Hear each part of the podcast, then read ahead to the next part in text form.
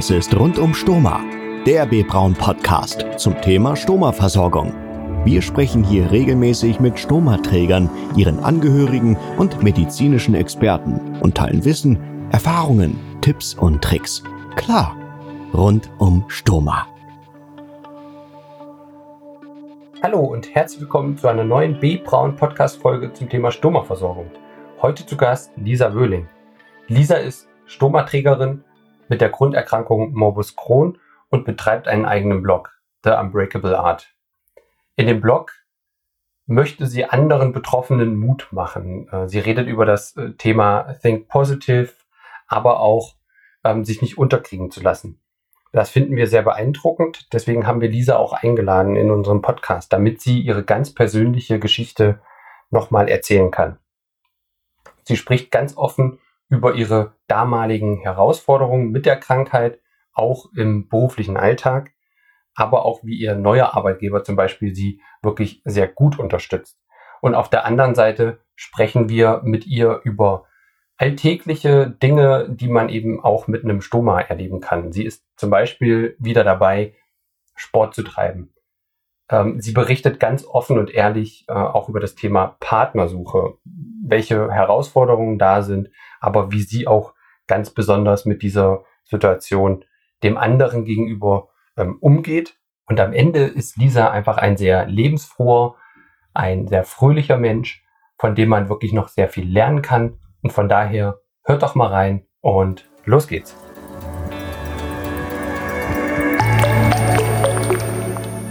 Rund um Stoma im Gespräch.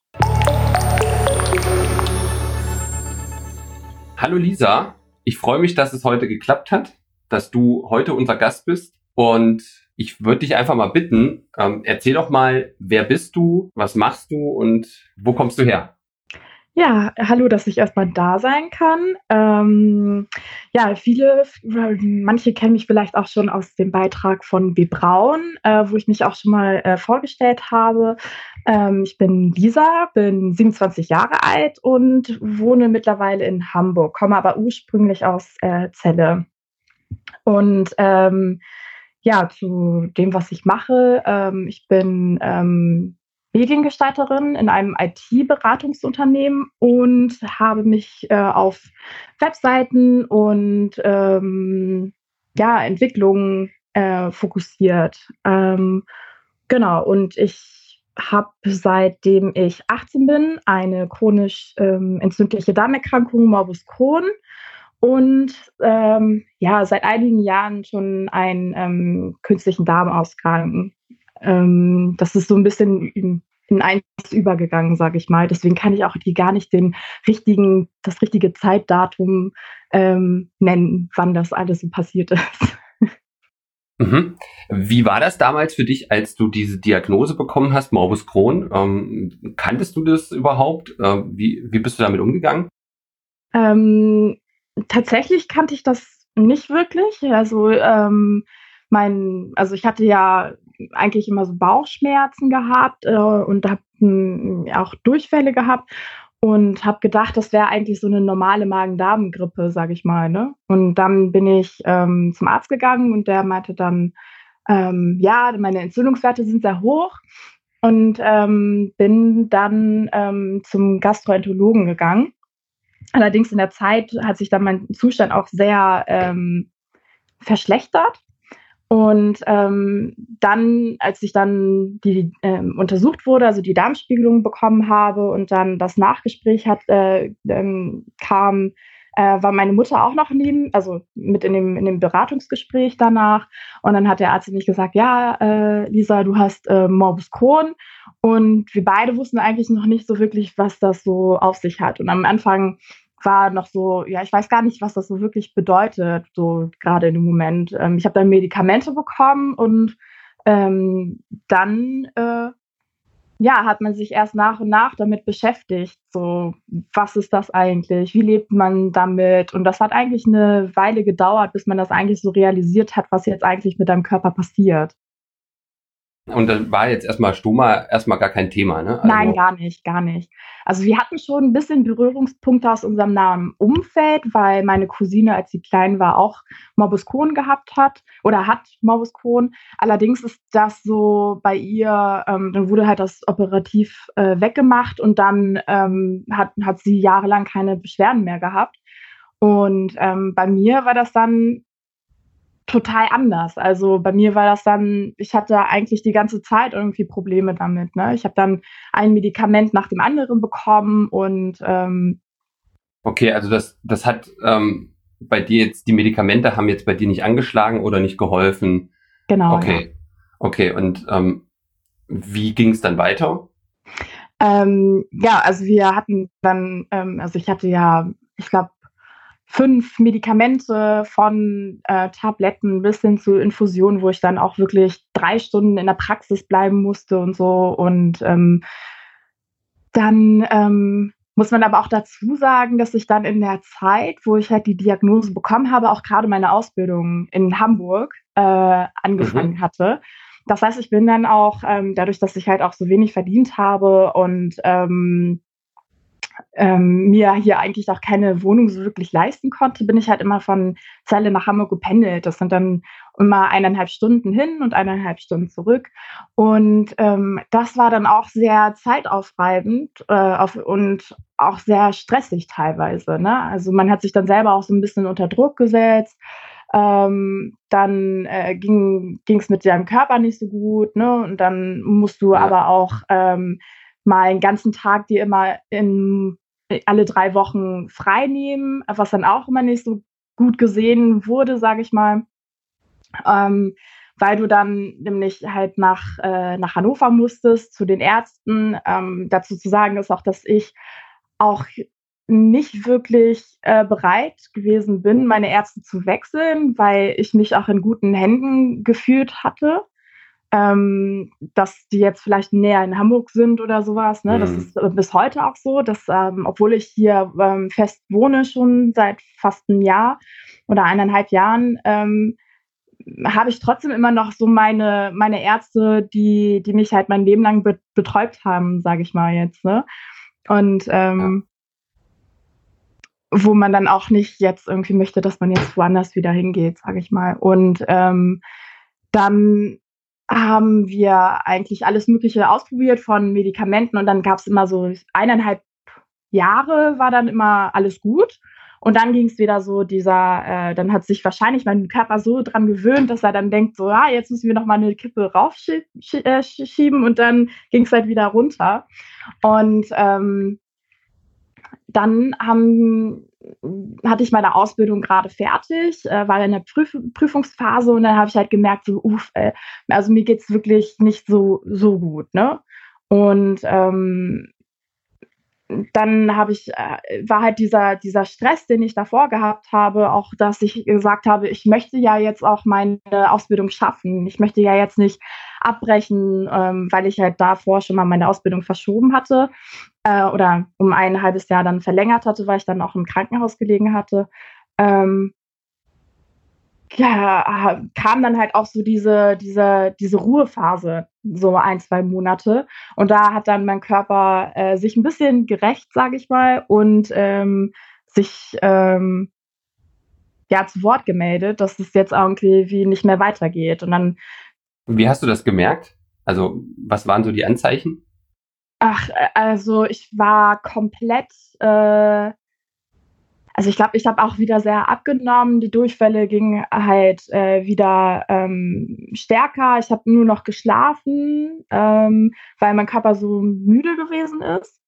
Und ähm, habe auch viel gespuckt. Also bei mir war auch immer nicht so das Problem mit den Durchfällen, sondern bei mir waren mhm. die anderen Sachen immer viel schlimmer. Also ich habe dann sehr, sehr dolle Bauchkrämpfe gehabt. Ich habe, ähm, meine Entzündungen sind vom Darm halt rausgestrahlt in Richtung Gebärmutter, ähm, alle mhm. Schleimhäute, also Speiseröhre, Magen.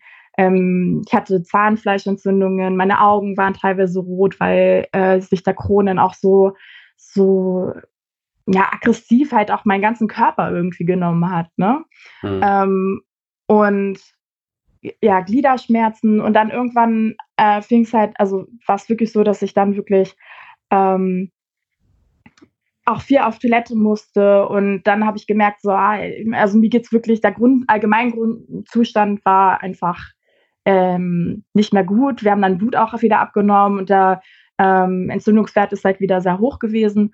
Und dann sind wir, äh, oder bin ich halt dann zu einer ähm, Spiegelung wieder gegangen oder zum Ultraschall und habe halt auch gesagt, dass ich auch einfach nicht mehr kann. Ne? Also ähm, ja. davor muss man auch sagen, dass ich auch ähm, Probleme hatte mit ähm, Abzessen und Fisteln. Mhm. Ähm, die auch immer in der Zeit, also die, äh, die Zeit davor, halt immer irgendwie operativ äh, äh, ja, weggemacht worden sind.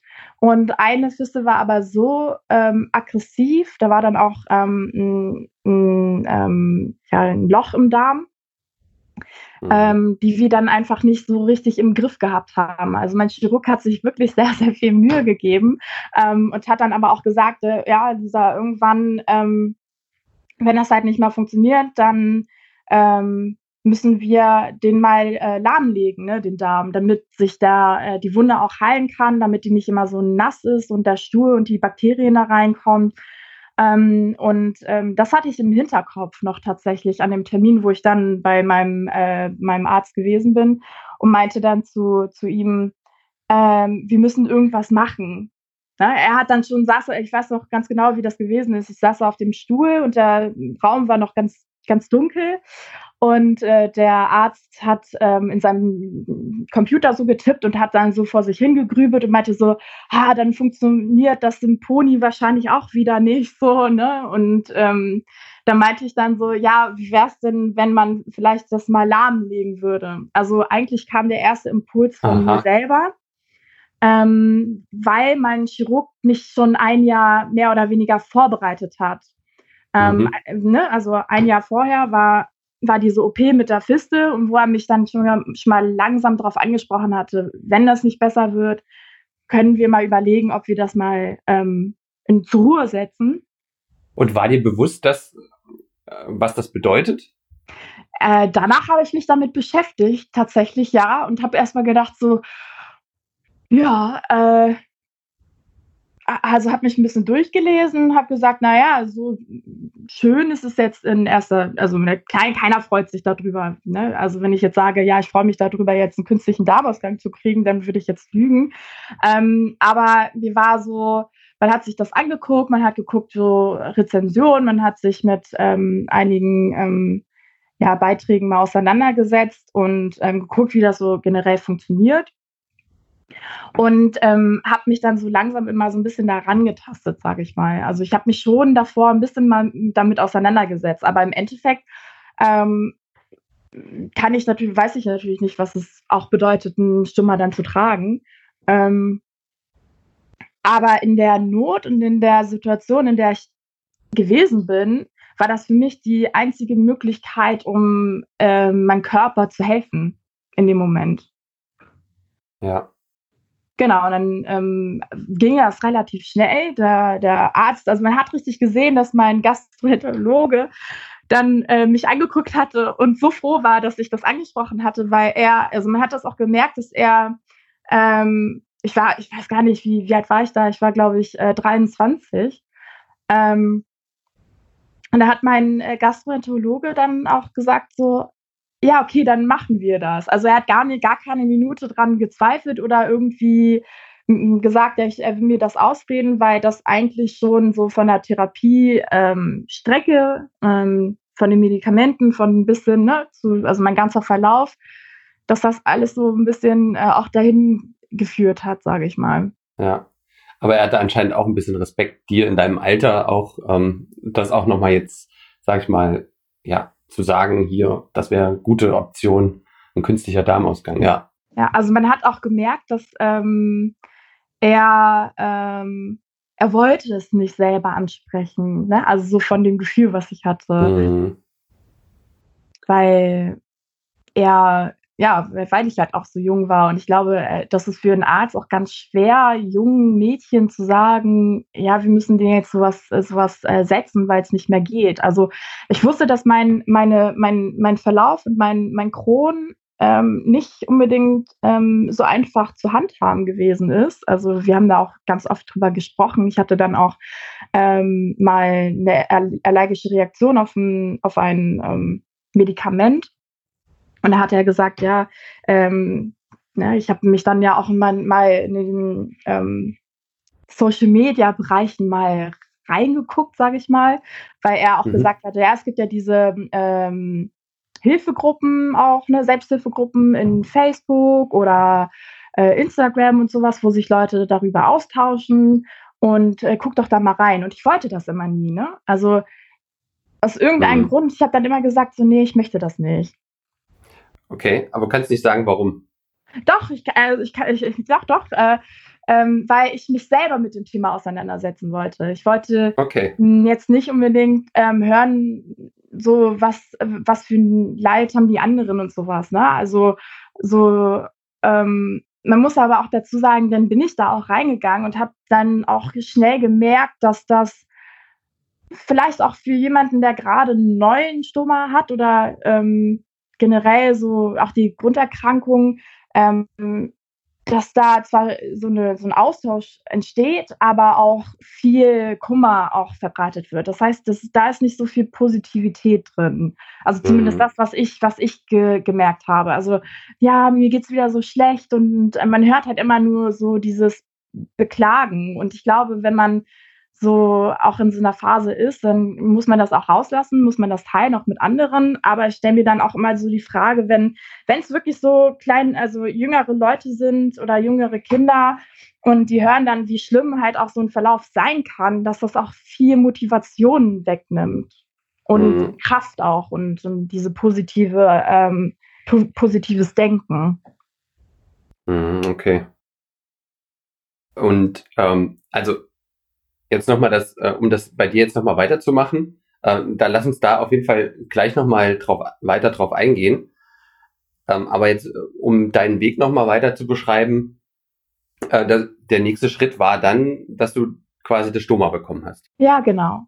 Ähm, okay. Ich hatte dann ähm, zwei, zwei Wochen später ähm, halt die ganze Vorbereitung bei meinem, bei meinem Chirurgen in, in Lehrte.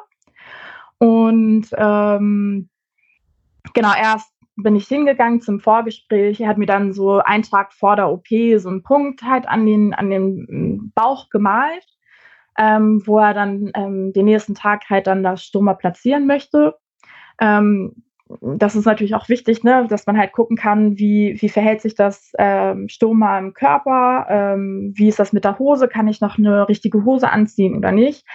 Ähm, und ähm, der hat dann halt die beste Stelle halt markiert. Dann bin ich nach Hause gekommen und ähm, ja, war auch so ein bisschen aufgeregt auf den Tag danach.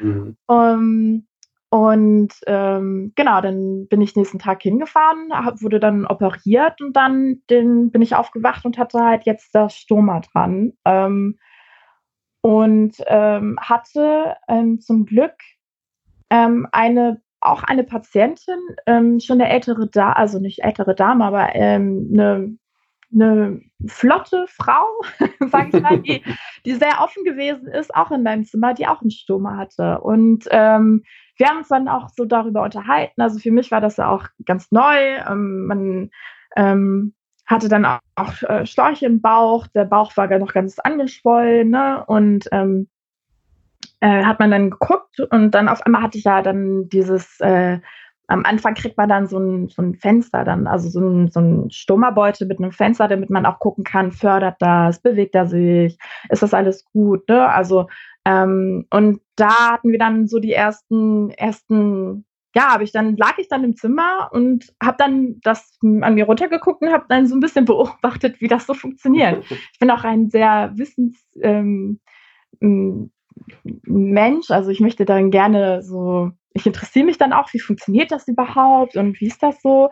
Und ähm, tatsächlich muss ich sagen, dass ich das auf der einen Seite hat sich das natürlich fremd angefühlt, weil da ist jetzt irgendwie was Neues. aber auf der anderen Seite habe ich das auch schon von Anfang an nicht irgendwie so als oh Gott, was ist das denn? Und äh, oh mein Gott, ich möchte es nicht angucken, ich möchte es nicht anfassen, so, ne? Also ich habe mhm. Ich hab das da nie ähm, Schmerzen oder Berührungsängste gehabt, äh, was das angeht. Also ähm, genau, und dann hat man sich halt auf dem Zimmer auch miteinander unterhalten und ähm, dann hat sie mir dann so ein bisschen auch die Angst genommen. Sie ist dann auch zum ersten Mal, also es war keine, keine ähm, Therapeutin oder kein, keine Pflegerin, sondern sie ist mit mir das erste Mal auf Toilette gegangen, um meinen Beutel mal zu, äh, zu entleeren, weil ich dann auch gedacht, wie mache ich das denn? Wie setze ich mich denn jetzt auf die Toilette, um das jetzt wegzu, wegzumachen? Ähm, und äh, da hat sie mir das dann halt auch irgendwie gezeigt. Das ist total banal, ne? Aber so, man, man lernt halt dann doch irgendwie nochmal alles von vorne, ne? Also ja. wie gehe ich auf Toilette, wie mache ich das sauber? Und ähm, da war dann auch eine ganz nette Stummertherapeutin, ähm, die mir dann auch so die, ähm, ja, die Hemmschwelle auch genommen hat. Ne? Also sie hat mir dann erklärt, wie man das macht. Sie war dann immer auch an meiner Seite und ähm, haben das dann zum ersten Mal gewechselt. Und ähm, ich muss sagen, dass ich das dann auch selber auch immer gemacht habe. Also ich habe das nie machen lassen, sondern ich habe gesagt, ja, ich, ich mache das selber. Und die Stommatherapeutin hat dann auch immer explizit gesagt, jetzt musst du die Platte abnehmen, ne, und dann musst du das sauber machen. Und sie hat nur unterstützt. Aber teilweise hat sie mich schon immer dazu, ähm, dazu, zu, dazu gebracht, es selber zu tun. Und das finde ich auch sehr wichtig. Ja, absolut. Also natürlich, weil das ist ja dann wichtig, dass du es dann zu Hause natürlich dann auch selber machst, ne? Und klar, Okay, und das hat dir, das hat dir dann geholfen. Du hast dann quasi die ersten Schritte in der Klinik dann gemacht, quasi alleine dann auch und bist dann äh, entla ent na, genau nach Hause gekommen. Aber erstmal mit dem Stoma ist dann alles äh, glatt gegangen und das ist dann im Prinzip ähm, so wie heute, ne? Ähm, da ist dann jetzt nichts mehr. Ja, nicht ganz. Also eigentlich sollte das ja nur für vor, vorübergehend äh, gewesen sein. Also ich hatte dann noch einen doppelläufigen läufige Stoma, das heißt, mein Dünndarm und mein Dickdarm gucken oder na, zwei, zwei Löcher gucken dann halt aus meiner Bauchdecke raus. Das eine war ein bisschen höher, weil da dann der Stuhl ähm, rausläuft und dann das andere ging halt ins Nichts rein, sage ich mal. Und ähm, dann, genau, dann ähm, ging das so weiter und ähm, dann war ich auch ein Jahr lang krankgeschrieben. Also in der Zeit habe ich auch nicht wirklich, also habe ich nicht gearbeitet. Ich habe ja, wie gesagt, meine Ausbildung fertig gemacht, habe das abgeschlossen und bin dann äh, in, in, ja, ins Krankengeld gerutscht oder in die, ne, in die Krankschreibung und ähm, habe dann versucht, mir die Zeit auch zu nehmen, um wieder fit zu werden. Ne? Also mhm. äh, mein Körper wieder äh, die Zeit zu geben, ähm, sich zu erholen von der Zeit. Und ähm, ja, da wurden dann auch einige OPs dann wieder gemacht wegen der, der Fistel, damit die dann auch ähm, verheilen könnt, kon äh, konnte. Das heißt, ich war dann auch schon ein paar Mal wieder im Krankenhaus. Und ähm, irgendwann war dann der Zeitpunkt da, wo wir gesagt haben, ja, okay, gut, jetzt äh, ist es an der Zeit, ähm, das wieder zurückzuverlegen. Und ich war so, ich muss sagen, dass ich so mit gemischten Fühlen da reingegangen bin, weil auf der einen Seite habe ich natürlich auch kennengelernt, wie das jetzt ist mit dem Stoma und wie es mir besser geht. Auf der anderen Seite hatte ich aber auch Angst dann, ähm, dass es wieder von vorne losgeht, ne? dass mhm. es mir mhm. wieder schlechter geht und sowas. Und ähm, dazu zu sagen ist aber auch noch, dass in der Zeit, obwohl ich einen Stoma gehabt habe und mein Dickdarm da drin war, ähm, ich trotzdem noch so oft auf Toilette gehen musste, weil mein Dickdarm so viel Wasser produziert hatte und immer noch so aktiv gewesen ist. Also ich hatte trotz meines Stomas, auch in der Zeit, wo ich halt ähm, mein Dickdarm noch drin hatte, ähm, in der Zeit so ab und zu mal ähm, noch Probleme und auch Krämpfe und Schmerzen gehabt. Ähm, und dann ähm, hat mein Chirurg gesagt, äh, oder ja, wir, wir, müssen vorher noch eine Spiegelung machen, damit wir gucken können, ob alles in Ordnung ist. Dann an dem Tag, wo es zurückverlegt werden sollte, ne, oder ja. in der Zeit. Ähm, und dann hat mein Gastroenterologe aber gesehen, dass sich da wieder ein, ja, ein Loch gebildet hat, ne? Ein bisschen ja. weiter oben. Und dann haben wir gesagt, okay, wusste mein Chirurg auch nicht mehr so richtig weiter, weil ich glaube, ich, ja, wie, wie viel wurde ich da operiert? Zehnmal oder so?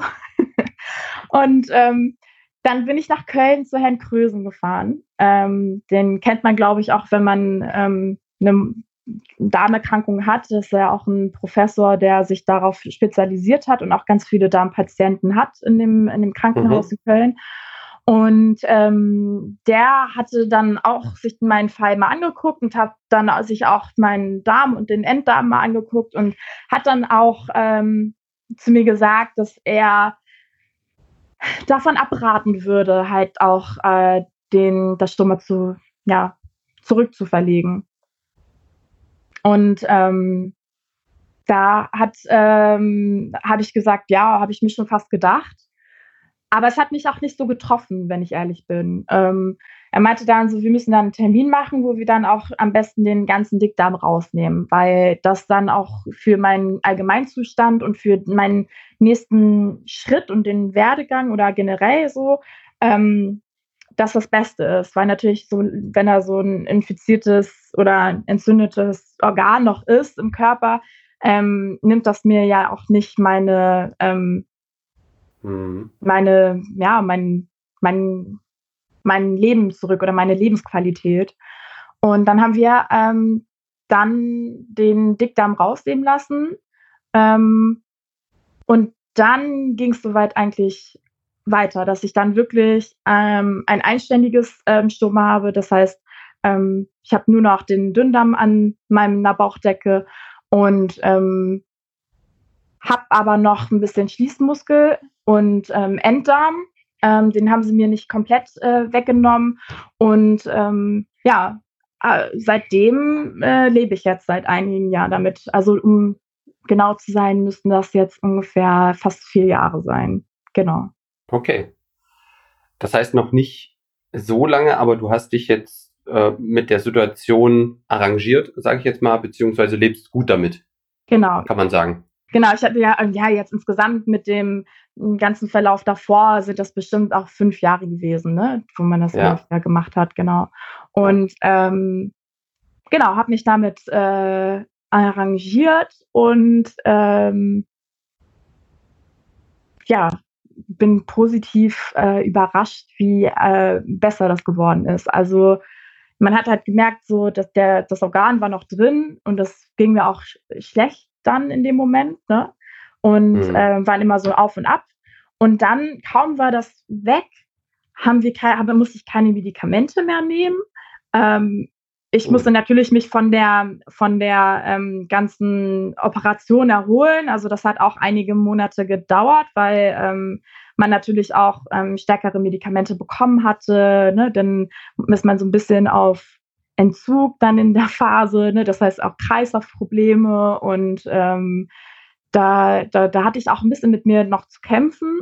Ähm, aber das ging dann relativ schnell, wo ich dann wieder auf dem Damm gewesen bin, wo ich dann gemerkt habe, so ja, jetzt geht's äh, los und jetzt geht's ähm, nach vorne. Und äh, tatsächlich hatte ich dann ähm, hatte ich dann noch mal eine Untersuchung und äh, das ja, dass ich das alles noch ein bisschen verschoben hatte, aber ich äh, konnte dann nach, nach meiner Genesung, also da, wo ich gemerkt habe, ja, okay, mir geht's jetzt wieder besser, ähm, den nächsten Monat bin ich dann ins Arbeitsleben wieder äh, reingerutscht. Okay. Also im Prinzip da, wo du die Ausbildung gemacht hast, ähm, hast du dann wieder angefangen oder weitergemacht? Nee, nee, nee. Ähm, ich habe da ja aufgehört, habe da äh, damals, ähm, weil die Unternehmen sehr eng auch miteinander gearbeitet haben, ähm, habe ich da meinen jetzigen Chef auch kennengelernt. Ähm, und die hatten halt auch damals schon in der Ausbildung gesagt, ähm, ja, Lisa, wenn du mal fertig bist, dann reden wir mal und ähm, hätten auf jeden Fall Interesse, dass du bei uns ins Team kommst. So und das fand ich natürlich gut, weil ich etwas hatte, wo ich jederzeit irgendwie ähm, zurück ins, ins, in den Beruf reingehen konnte. Ich hatte mhm. denen dann aber auch gesagt, ich brauche jetzt ein bisschen Zeit, ich brauche jetzt ein bisschen Genesung. Und während des Jahres oder eineinhalb, ja, ich glaube eineinhalb Jahre waren das dann, wo ich halt krank gewesen bin und wo diese ganze, das, diese ganze Operation und ne, dieser ähm, diese Lebensveränderung, sage ich mal, ähm, passiert ist.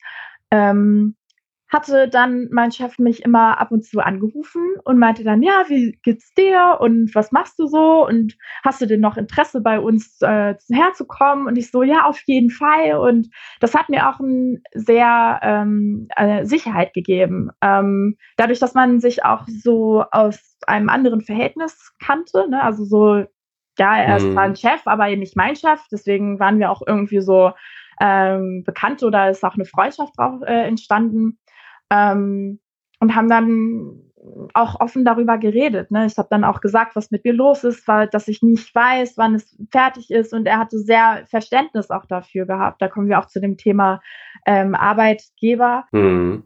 Und ähm, der hat dann auch irgendwie nicht locker gelassen und ich auch nicht. Und ähm, dann sollte ich eigentlich im Februar anfangen. Äh, das habe ich aber leider nicht geschafft, weil ich dann noch mal ähm, bei einer äh, Operation so ein bisschen ähm, das nicht so gut vertragen hatte, aber wahrscheinlich auch, weil ich in drei Monate nacheinander halt auch eine größere OP gehabt habe.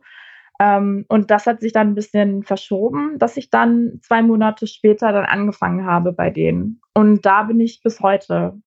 Und ähm, die sind sehr zufrieden auch und äh, bereuen das auch nicht, dass, äh, dass ich dazu gekommen bin. Na klar, manchmal habe ich noch so Phasen, wo, wo ich auch ähm, Termine und ähm, Ärzte besuchen muss, ne? Und ähm, aber da gibt es vollstes Verständnis auch von dem kompletten Arbeitgeber. Also nicht nur von meinem Teamchef, sage ich mal, sondern auch von ähm, dem ganzen Unternehmen, was sowas angeht. Also was äh, Krankheiten angeht. Die haben auch ein eigenes Unterstützungsprogramm oder Wiedereingliederungsprogramm. Die ähm, sind auch äh, bereit, auch ähm, Menschen mit Behinderungen ähm, aufzunehmen. Also wenn du jetzt einen Schwerbehindertenausweis hast und sowas, ähm, die unterstützen einen auch dabei. Also das hört sich wirklich toll an, muss man sagen. Also wirklich ein guter Arbeitgeber äh, scheinbar, der dich dann natürlich da auch unterstützt. Bist du da auch offen ähm, gegenüber deinen Kollegen? Ähm, ja, also zu also natürlich hat man so Kollegen, mit denen man viel mehr macht ähm, und da bin ich auch sehr offen. Ähm, aber ich gehe jetzt auch nicht durchs Unternehmen und sage jetzt ja und hier und da und das ist jetzt mir passiert oder so. Ne? Also ähm, da, also die meisten, wenn man jetzt auf das Thema kommt, was habe ich davor gemacht und ich sage dann ja, ich war ein Jahr zu Hause, weil es mir nicht gut ging und die dann nachfragen, dann reden wir natürlich auch darüber. Ne? Aber so ja. ähm, jetzt von mir aus sage ich jetzt nicht unbedingt, dass ich jetzt ähm, da die, die Geschichte mitbringe, sage ich mal. Hm, okay. Ähm, vielleicht nochmal kurz zurück zu deinem vorherigen Arbeitgeber, beziehungsweise da, wo du ähm, deine Ausbildung gemacht hast. Äh, waren die denn auch so verständnisvoll ähm, in der Zeit? Mm, mm, ja, also nicht, nicht wirklich. Also ich muss sagen, dass ähm, da aber auch noch viele andere Sachen einfach mit reingespielt haben, glaube ich. Also ähm, es ist auch eine ganz andere Branche gewesen. Das war auch eine Werbeagentur.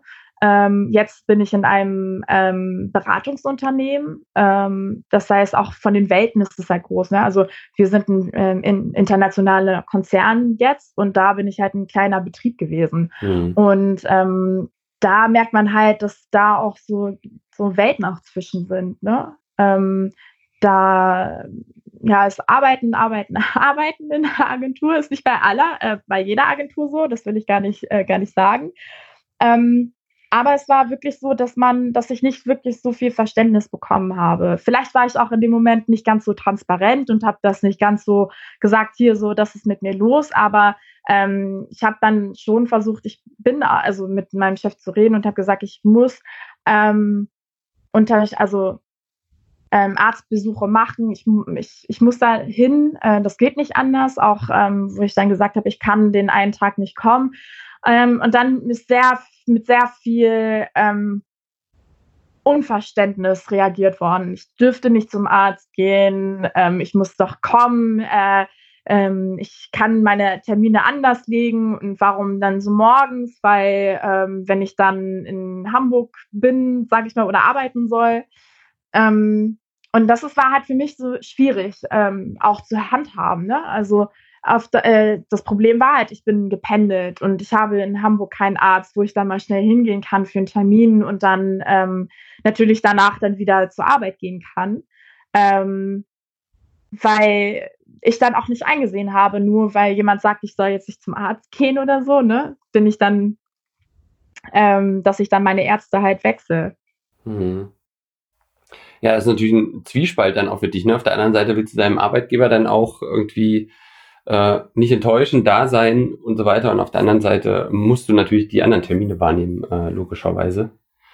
Ähm, ja. Äh, dieses, ähm, ne, bei mir war es ja auch so, dass ich viel operiert wurde und ähm, dass da auch so dieses Verständnis nicht so richtig da gewesen ist. Ne? Also da sind auch Sachen passiert, ähm, die ähm, nicht schön gewesen sind, auch während der Zeit, wo ich im Krankenhaus gewesen bin, ähm, wo man dann auch gelernt hat, sich in der Arbeitswelt so ein bisschen durchzusetzen. Es ist wichtig, dass man dass man ähm, sich nicht unterkriegen lässt, sage ich mal. Also da habe ich auch gemerkt, dass ich mir nicht alles gefallen lassen soll und dann auch denk, äh, nicht allen das Recht machen muss. Hm. Also ist quasi das nochmal was Positives, was du jetzt eigentlich nochmal mitgenommen hast aus dieser ganzen, äh, ich sag mal, eher, eher unschönen äh, Geschichte. Okay. Du hast ja dann da deine Ausbildung aber zu Ende gemacht, ne? Und äh, quasi dann ähm, später dann gewechselt. Okay. Mhm. Also für mich war das auch wichtig. Ich bin ja auch aus einer Familie gekommen, wo ähm, man äh, die Werte be äh, eingetrichtert bekommt, dass man einen Abschluss haben soll, ne? dass man halt dann äh, auch irgendwie eine, eine Grundlage hat für, für, das, für das Leben oder für, das, für die Arbeitswelt. Und ähm, das war mir halt auch sehr wichtig, dass ich das zu Ende mache. Hm. Und ähm, auf der einen Seite denke ich mir, dass, ähm, also es war genau richtig, ich habe viel daraus gelernt und ich bin auch sehr froh, diese Erfahrung gemacht zu haben. Auf der anderen Seite denke ich mir, hätte ich mehr damals auf meinen Körper gehört und hätte ich mehr auf ähm, die Umstände, also mir nicht so den Stress gemacht, dass meinem Arbeitgeber so recht machen zu wollen und ähm, ähm, mich auch unter Druck zu setzen oder zu sagen, ja, mir geht's nicht gut oder auch mal eine Pause zu gönnen und dann auch mal bewusst zu sagen, ich bin krank, mir geht's gerade nicht gut, ich bleib jetzt zwei Wochen zu Hause, bis es mir wieder besser geht. Ähm, das habe ich damals dann nicht wirklich gemacht. Ich bin trotzdem zur Arbeit gefahren. Mhm. Ähm, habe ich dann gemerkt oder hätte ich dann auch, also schließe ich jetzt daraus, dass ähm, ich denke, hätte ich das nicht gemacht, wäre meine Diagnose oder wär, wäre das alles nicht so schlimm geworden. Okay. Genau. Also hätte vielleicht auch sein können, dass ich dann am Ende keinen Stoma bekommen hätte, ne, hätte oder ähm, aber da, das sind alles so Sachen wie, ja, was wäre wenn, ne? Na, mm. Man weiß nicht, ob es dann besser gewesen ist, aber ich glaube schon, dass ähm, ich dann dem Kron nicht klar, also früher entgegenwirken ähm, hätte können mit irgendwelchen Therapien oder Medikamenten. Und das habe ich in dem Moment halt nicht äh, gemacht. Ich habe das so äh, mitgeschliffen, sage ich mal, und bin dann wirklich erst dann, wenn es mir richtig, richtig schlecht gegangen ist, bin ich dann halt dann auch in dem Moment dann zum Arzt gegangen. Und das hat sich aber auch komplett geändert, ne? Also ja. Also jetzt ist es bei dir anders, sage ich jetzt mal, ähm, jetzt, wenn irgendwas ist, dann nimmst du dich auch mal zurück oder eben nimmst dann natürlich dann auch die Arzttermine wahr. Ja, ist aber natürlich nochmal eine ganz wichtige Erkenntnis, auch für alle anderen, äh, da irgendwie keine Angst zu haben, äh, beziehungsweise dann doch auf sich zu hören und, ähm, sag mal, ne, seine Gesundheit doch an oberste Stelle zu setzen. Ja, deinen Arbeitgeber oder einen Job kannst du halt immer wieder irgendwie bekommen, ne? Nur äh, deine Gesundheit halt einfach nicht. Ja. Das ist, glaube ich, auch nochmal so ein Appell an alle. Absolut. Ähm, dann lass uns doch nochmal ganz kurz zurückkommen ähm, auf das Thema Selbsthilfe, weil du ja gesagt hattest, ähm, da, das war für dich jetzt nicht das Richtige. Wir sind ja auch auf dich ähm, aufmerksam geworden über den Blog, den du ähm, geschrieben hast oder schreibst. Vielleicht kannst du dazu nochmal ein bisschen was erzählen. Ja, ähm, ich hatte ähm, bei Ins, also ich bin äh, in der Zeit auch viel auf den sozialen Medien gewesen, also Facebook und, und Instagram und ähm, hatte dann auch so ein, so ein kleines Tief, muss ich sagen. Also in der Zeit, ich weiß ich auch noch, da lag ich im Krankenhaus und ich äh, weiß nicht, ob es gerade in der, der Phase war, wo ähm, wieder meine, ähm, also wo das so alles angefangen hatte, ne, was ich erzählt hatte mit den ganzen Operationen und dann lag ich da und dann habe ich sehr darüber nachgedacht, was, was, ähm, was mache ich denn jetzt so, ne? Also es ändert sich gerade so viel bei mir und ich war sehr melancholisch irgendwie auch. Und das habe ich auch bei den, beim, bei Instagram auch irgendwie so transparent gemacht. Also das war für mich so ein, ein, ein, ein, ja, ein Medium, wo ich einfach meine Gedanken ähm, festgehalten äh, habe. Also ich habe da immer so ja, nicht bei allen Sachen, aber schon so, wo ich gedacht habe, so, na, heute geht's mir nicht so gut, ähm, äh, heute geht's mir gut. Also ich habe versucht, da ein bisschen ähm, meinen Alltag auch mit zu dokumentieren. Und irgendwann habe ich auch ähm, angefangen, einen Blog zu schreiben. Ähm, ich weiß gar nicht, warum, wieso, weshalb, warum das alles auch so gewesen ist. Ähm, aber ich hatte dann auch so, äh, vor allem in Köln, ähm, habe ich dann auch gemerkt, dass ähm, es viele Kinder gibt, die auch einen künstlichen Darmausgang bekommen. Und äh, die, ähm, also ich war ja ähm, 23 ungefähr und die Kinder sind teilweise 16 oder 18. Und ähm, in meiner Situation auch ähm, habe ich dann auch gemerkt, so als ich das Stummer bekommen hatte und auch die Diagnose, gab es doch gar nicht so viel ähm, Aufklärung im Netz. Also ähm, klar, natürlich gibt es so viele ähm, Ärzteberichte und was ist das und ähm, versuchen natürlich auch Aufklärung zu betreiben. Aber es gibt nicht so viele äh, von Patient zu Patient Berichte. Und ähm, einfach so aus der, der ersten Hand zu erfahren, was, äh, was, was mit einem passiert oder was, was jetzt, ähm, was man machen kann oder da einfach äh, auf die Situation dann aufmerksam zu machen. Und da habe ich dann auch gesagt, so oder mir das Herzensprojekt irgendwie so ins Leben gerufen und habe dann mir gesagt, ich möchte gerne auch jetzt anderen von meiner Geschichte erzählen und anderen auch Mut machen, dass es halt auch ähm, weitergehen kann. Ähm, vor allem, weil, ähm, also ich halt ähm, doch, also ich, ne, ich würde auch wieder lügen, wenn ich sage, mir ging es immer super und ich bin auch immer sehr positiv. Aber ähm, man, ich habe mich halt nie äh, mit dieser Krankheit so sehr identifiziert und ich habe auch nie gesagt so, ja, das ist jetzt was, was ich nicht annehme. Ich habe es irgendwie von Anfang an versucht zu akzeptieren. Ich habe ähm, mich der Situation, mich auf die Situation eingelassen und ich habe versucht, mein Bestes draus zu, zu machen. Und das wollte ich den Menschen halt auch mit, mit auf den Weg geben. Und ähm, auch ähm, jüngeren Leuten und äh, jüngeren Menschen halt auch ähm, die Angst nehmen davor, ähm, dass das wäre, jetzt habe ich einen Stoma und jetzt ist alles vorbei. Das, äh, das stimmt nicht, weil du ähm, viel mehr Lebensqualität wieder zurückbekommst und du kannst trotzdem noch all das machen, was du vorher auch gemacht hast. Du musst halt nur irgendwie versuchen, ähm, so ein Gleichgewicht zu finden zwischen den Sachen, also zwischen deinem Körper, aber auch zwischen deinem Willen und dein, deiner, ja, das, was du machen möchtest. Hm, und ich finde, das kommt auch äh, sehr gut rüber ähm, bei deinem Blog. Der ist natürlich auch sehr, sehr ansprechend gestaltet, aufgrund natürlich deiner grafischen Hintergrund, äh, des grafischen Hintergrund. Ähm, und ich will den aber natürlich hier nochmal erwähnen, weil ich den sehr empfehlenswert finde, ähm, The Unbreakable Art äh, einfach eingeben und ähm, dann findet man den auch und ja, einfach mal reinklicken, ähm, wie gesagt. Aber die Intention dahinter ist natürlich äh, super, dass du so ein bisschen auch aus deinen Erfahrungen erzählst. Und was ich sagen kann, es ist doch eher, äh, geht natürlich in Richtung positiv, äh, ne? also das Positive daraus ziehen und ähm, da auch Mut machen wollen, wie du es gesagt hast. Also ist wirklich eine äh, tolle Sache. Ähm, wie ist es denn jetzt so, ähm, ja, mit einem Stoma zu leben? Ähm, ich sag mal, wir haben ja auch gesehen, du gehst auch auf Festivals, beziehungsweise aktuell ist ja nicht möglich, aber äh, in der Vergangenheit bist du ähm, auf Festivals gegangen. Ähm, vielleicht kannst du da auch mal so ein bisschen was erzählen. Also hattest du Respekt davor, auch mit einem Stoma auf ein Festival zu gehen? Ähm, was sind so deine Vorbereitungen ähm, davor? Was, was beachtest du? Weil es ist ja schon nicht so, sag mal, eine übliche Umgebung. Ja.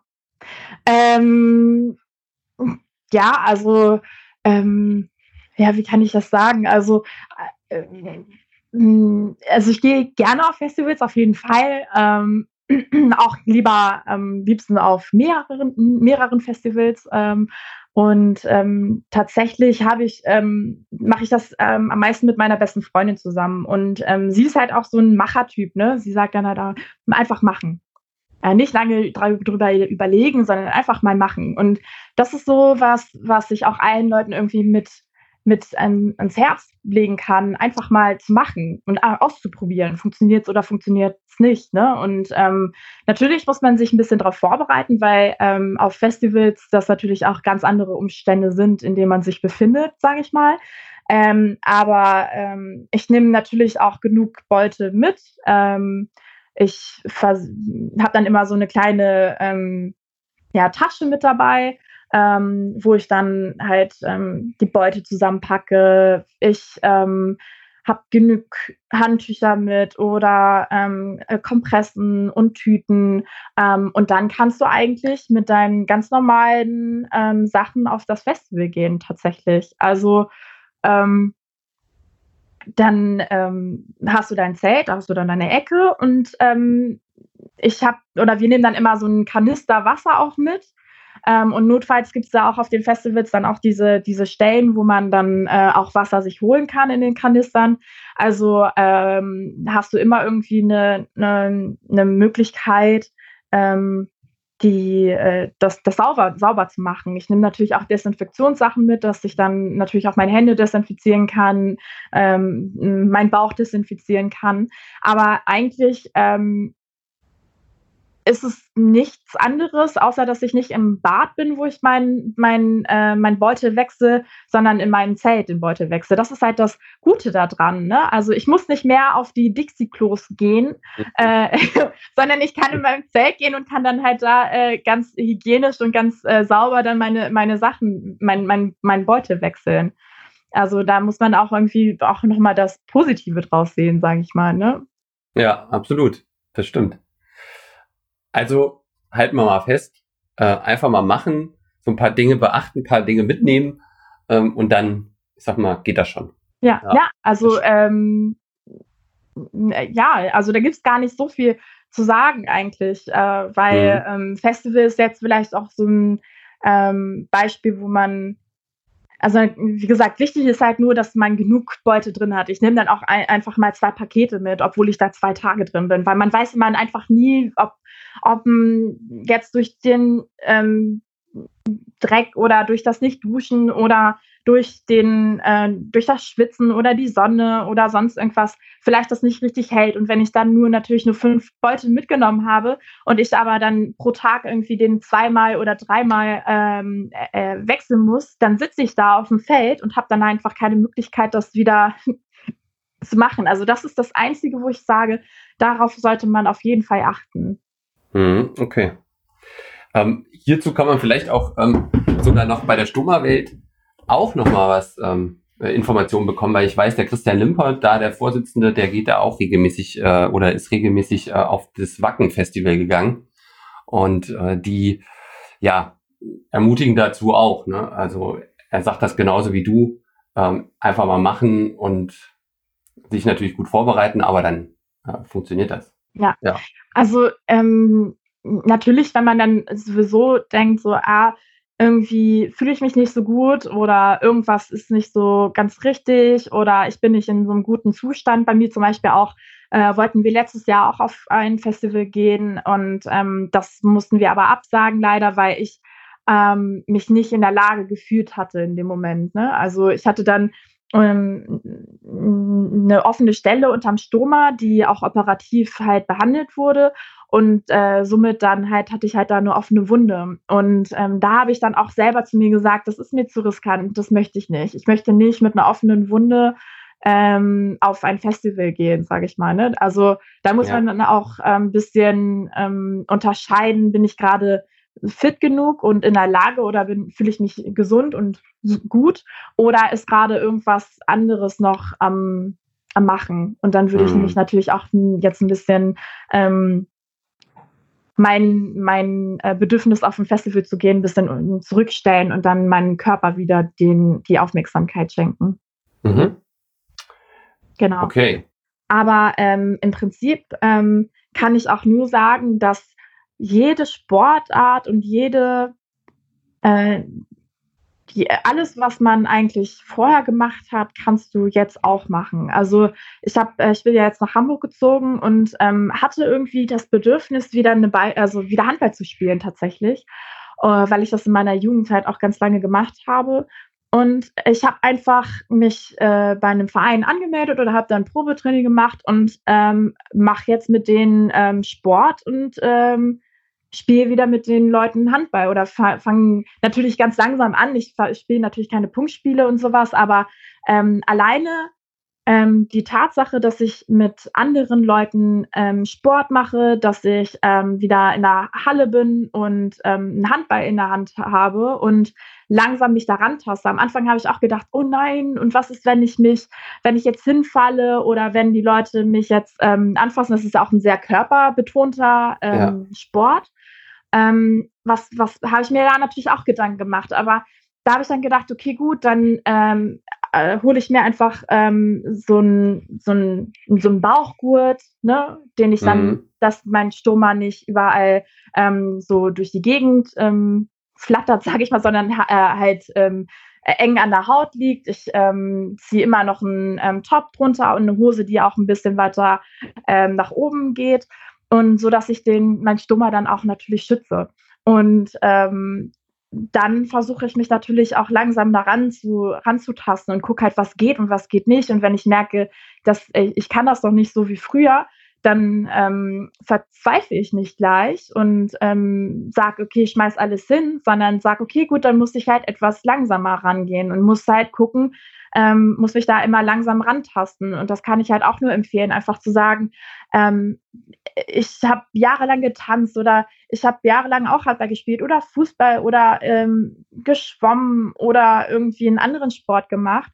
Ähm, gib nicht deine Träume auf, nur weil du jetzt einen Stoma hast, so, ne? Oder deine, deine, deine, deine Wünsche, sondern versuche das auf äh, eine andere Art und Weise dann weiter äh, auszuleben. Mhm, also guter, also guter Ansatz, wie du da, wie du an so Sachen rangehst. Ne, das gleiche ist ja auch äh, mit dem Essen, wo wir im Vorgespräch ja schon mal drüber gesprochen hatten. Äh, da hast du ja auch gesagt, ne, im Prinzip kann man das, kann man erstmal alles essen. Äh, man muss sich halt rantasten und gucken, was geht und was geht nicht. So in der Art, ne? Also, ja. Ja, auch nicht vielleicht so gleich große Mengen davon essen, sondern vielleicht mal die Hälfte davon oder sowas. Also ähm, ich mag auch zum Beispiel super gerne Sauerkraut, aber ich weiß, dass Sauerkraut in meinem Zustand oder mit meinem Stoma jetzt nicht unbedingt das Beste ist, was man jetzt essen sollte. ähm, aber doch, wenn meine Mama dann halt so ein richtig schönes äh, ähm, Dinner für die ganze Familie kocht und dann da Sauerkraut ist, dann kann ich natürlich auch nicht widerstehen und dann sage ich, nehme ich mir halt ein bisschen davon einfach und esse das dann und dann ist es auch gut. Also Ne, also man ähm, muss halt dann gucken, ne, nicht übertreiben, sondern immer so Stück für Stück. Und das geht halt am, beim Essen so, das geht beim Alltag so, das geht auch beim, ähm, beim, beim Sport so. Also das kann ich halt auch ähm, jedem nur ans Herz legen. Hm. Ähm, ja, super. Also ich würde jetzt gerne nochmal über ein Thema mit dir sprechen, weil ich das auch nochmal sehr interessant finde. Ähm, das ist das Thema Partnersuche. Ähm, ist sicherlich für viele in, in, deiner Situation beziehungsweise mit einem Stoma interessant, ähm, wie du damit umgehst. Äh, vielleicht Frage vorab, hast du denn aktuell einen Freund? Nein. Okay. Ähm, hattest du denn in der Zeit, wo du einen Stoma ähm, hast oder seitdem du einen Stoma hast, ähm, einen Freund gehabt? Ja. Okay. Und ich sag mal, wie habt ihr euch kennengelernt, wenn ich mal fragen darf, beziehungsweise wie gehst du äh, damit um? Äh, ich, äh, ich würde das ähm, gerne ein bisschen allgemeiner halten. Gerne. Also natürlich hat man als äh, Frau oder auch als Junge dann natürlich auch das Bedürfnis, irgendwann den richtigen Partner zu finden. So, ne? Ich glaube, das geht jedem äh, so und ähm, dann ähm, guckt man halt, ne, tr trifft man oder spricht man Leute an ähm, auf ja, beim Feiern oder nutzen dann irgendwelche Dating-Apps oder na, ne, heutzutage ist da alles irgendwie möglich. Ähm, ähm, und äh, bei mir ist es halt so, dass ich ähm, immer versuche, ähm, offen zu sein ähm, und gleich von Anfang ähm, an jemanden die Chance zu geben, mich komplett kennenzulernen. Also wenn ich merke, dass da irgendwie eine Sympathie zwischen zwei Menschen ist, sage ich mal, dass ich dann, natürlich sage ich nicht den ersten, erst das erste Wort, ja, übrigens habe ich einen ähm, Stoma und ich hab, bin krank und ähm, habe das und das erlebt. Das ähm, ähm, mache ich natürlich nicht. Aber man lernt sich halt kennen und irgendwann, wenn ich merke, so, naja, jetzt hat man jetzt schon ein bisschen einige Zeit miteinander geschrieben und man hat sich ähm, kennengelernt und da ist irgendwie was und ähm, das ist irgendwie ja eine Sympathie ähm, und man könnte sich da vielleicht auch mehr ähm, draus vorstellen, ähm, dann sage ich halt, dann ähm, versuche ich dann immer ähm,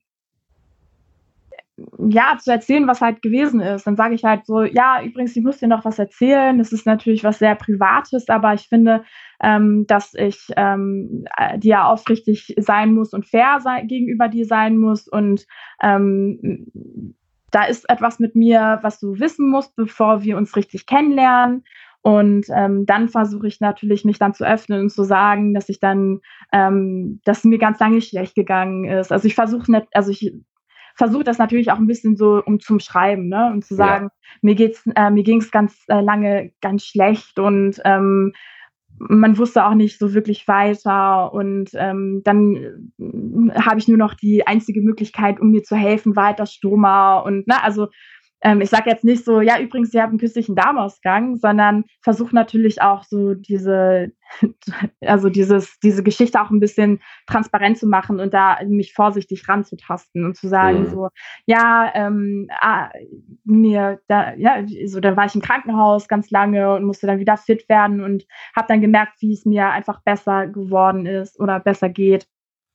Und ähm, dann sage ich halt dann auch, ähm, das, das mache ich halt immer auch gerne, sage dann immer so, das hat mich natürlich nicht, also das, ähm, obwohl ich das habe, also ich akzeptiere das und ich komme gut damit zurecht. Das ist das Wichtigste, glaube ich, ähm, wenn man das dann auch noch so transparent macht, weil ähm, ne, dass man dann halt auch sagt, es ist, ich, ich habe es für mich angenommen ähm, ich lebe damit und das ist meine Geschichte.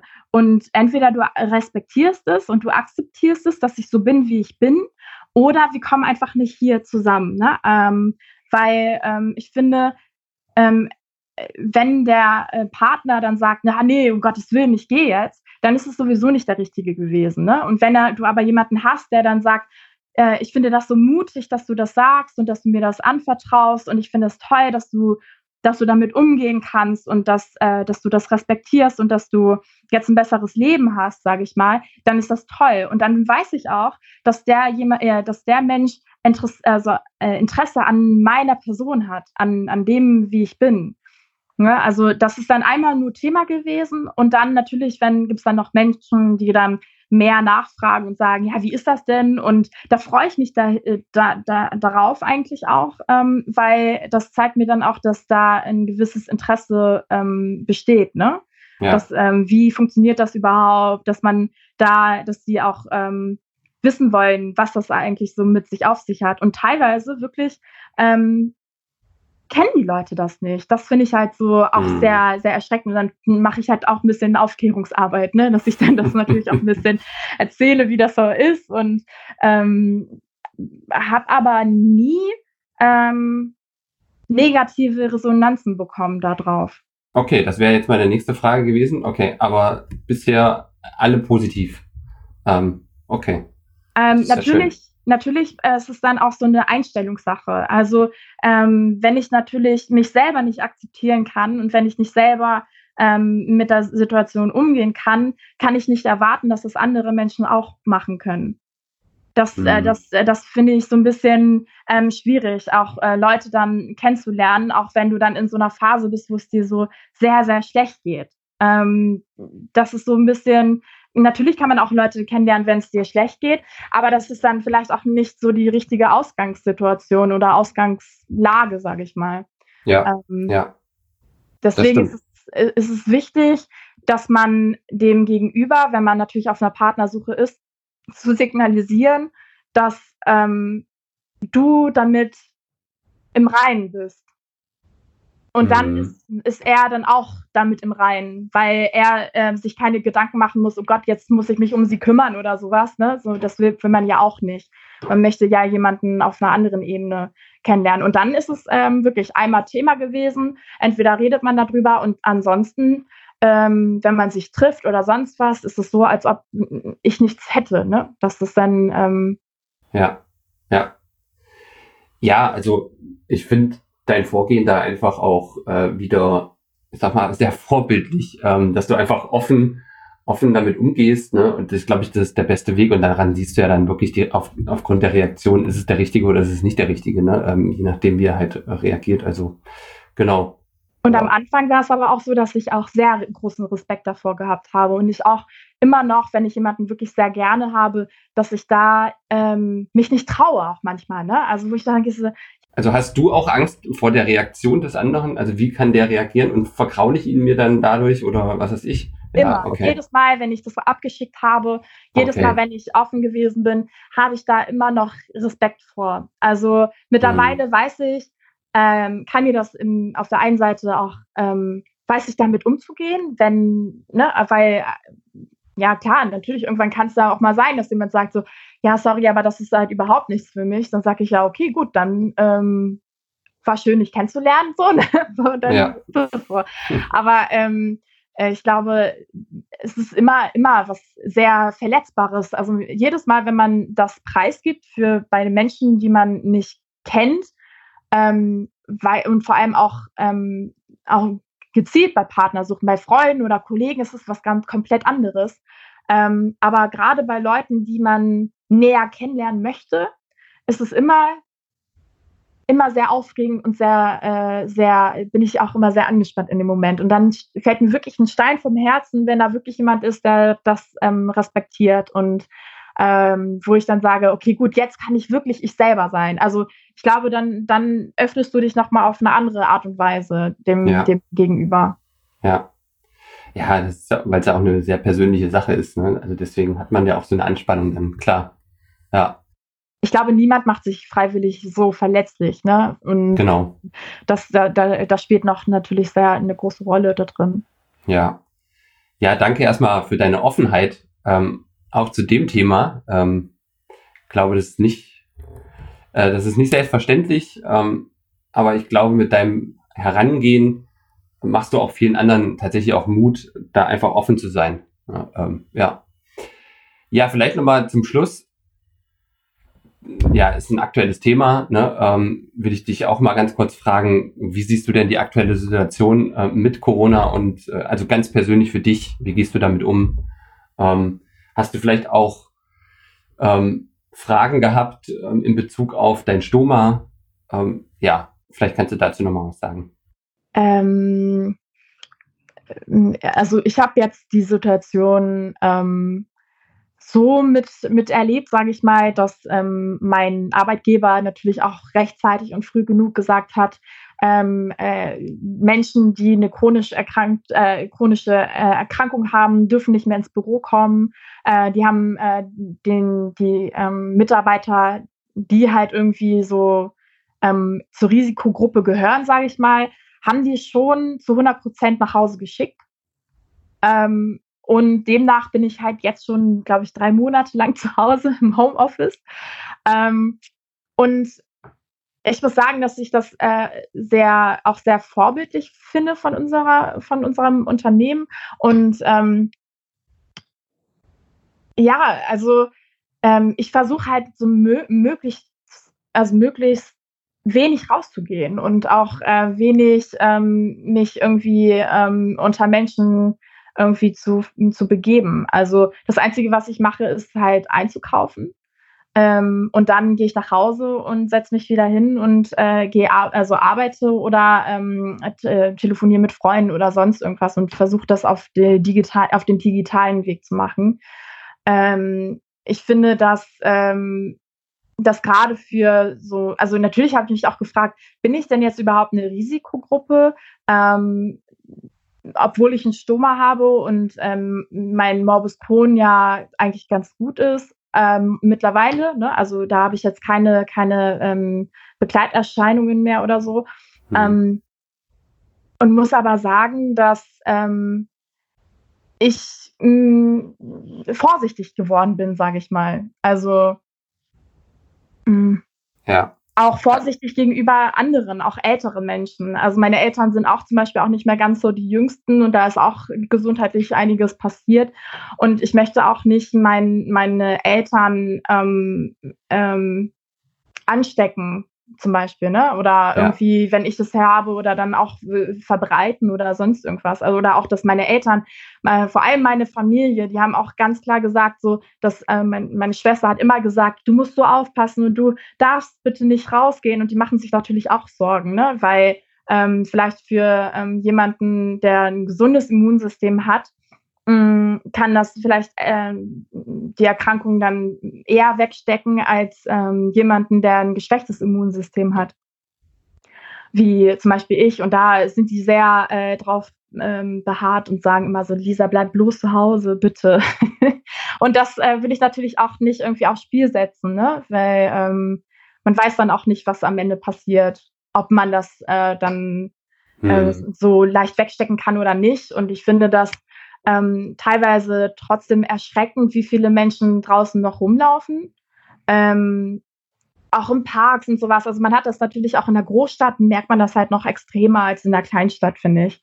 Also dass dann ähm, viele Gruppen und Jugendliche und sowas immer noch unterwegs sind, wo ich auch denke, so mh, hm, respektiert doch einfach mal, es ist doch nicht schwer, einfach mal zu Hause zu bleiben. So.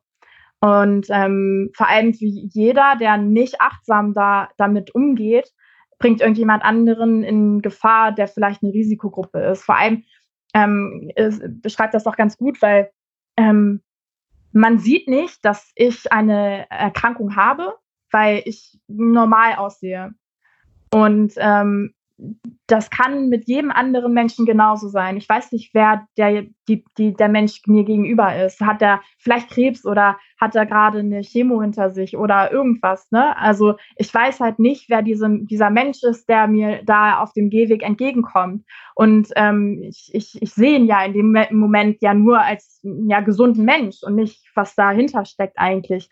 Und das finde ich halt so gefährlich auch, ne? So, dass halt Menschen sich nicht daran halten, an den Mindestabstand oder an irgendwelchen anderen Sachen. Und ähm, ich muss sagen, mir ist es auch dann unangenehm. Ich war einmal draußen spazieren und ich habe dann auf ähm, eine Kollegin gewartet, wo wir dann auch ähm, natürlich mit Mundschutz und mit ge äh, gewissem Mindestabstand dann auch gewesen, äh, gewesen sind. Und ähm, stand dann noch an dem Baum und die Leute sind mir vor den Füßen vorbeigegangen, wo ich mir denke, so, ähm, das kann es ja auch in der Situation einfach nicht sein, so, ne? Wo ich dann auch ähm, ja entsetzt auch gewesen bin, sage ich mal. Hm, hm. Ja, also ich kann mich da äh, dir nur anschließen. Ähm, also ich sehe es ähnlich. Ähm, Achtsamkeit ist ganz wichtig. Äh, immer noch in der aktuellen Situation. Ich glaube, wir sind noch nicht über dem Berg und ähm, deswegen, ähm, wie du auch sagst, ähm, man kann den Leuten auch nicht äh, oder nur vor den Kopf gucken und nicht dahinter. Ähm, deswegen immer Rücksicht nehmen, ist, glaube ich, in den Tagen aktuell ganz wichtig. Ähm, ja, wir sind jetzt schon bei einer äh, mehr als einer Stunde. Ähm, die Zeit ist äh, äh wirklich wie im Flug vergangen. Ähm, ich möchte mich jetzt an dieser Stelle einfach nochmal für deine Offenheit bedanken. Ich glaube, du hast ganz, ganz viele äh, Tipps gegeben, beziehungsweise einfach aus deinem Leben auch erzählt, äh, wie man, glaube ich, ähm, trotz dieser ganzen Herausforderungen, die du hattest, ähm, gut mit so einer Situation umgehen kann, äh, indem man einfach offen ist, indem man äh, viele Dinge einfach auch mal ausprobiert und macht. Und äh, das ähm, ist, glaube ich, das, was ich jetzt an dieser Stelle auch nochmal unseren Hörern dann auch mit auf den Weg geben möchte. Ähm, ich möchte mich ganz herzlich bei dir bedanken, wie gesagt, für deine Offenheit, für deine Zeit. Ähm, und ja, wünsche dir erstmal alles Gute, bleib gesund und ja, vielen Dank. Ja, danke, dass ich äh, hier meine Geschichte auch mit äh, erzählen konnte. Ja, super, danke. Dankeschön. Rund um Stoma. Ja, das war's auch wieder mit der heutigen Podcast-Folge. Ich hoffe, es hat euch viel Freude gemacht. Ihr habt viel mitnehmen können. Ich finde, Lisa war sehr offen. Ähm, mir ist es jetzt nochmal ganz wichtig, auf ihren Blog auch nochmal hinzuweisen. The Unbreakable Art. Guckt euch mal an. Sehr lohnenswert, wie ich finde. Ihr könnt natürlich auch Ihre Geschichte auch nochmal nachlesen auf unserer Webseite www.bbraun.de slash stoma-patienten. Ich freue mich, wenn ihr euch bei uns meldet, um eure Geschichte zu erzählen. Ähm, gerne kommt auf uns zu und freue mich, wenn ihr das nächste Mal wieder mit dabei seid. Bis zum nächsten Mal. Ciao, ciao. B. Braun.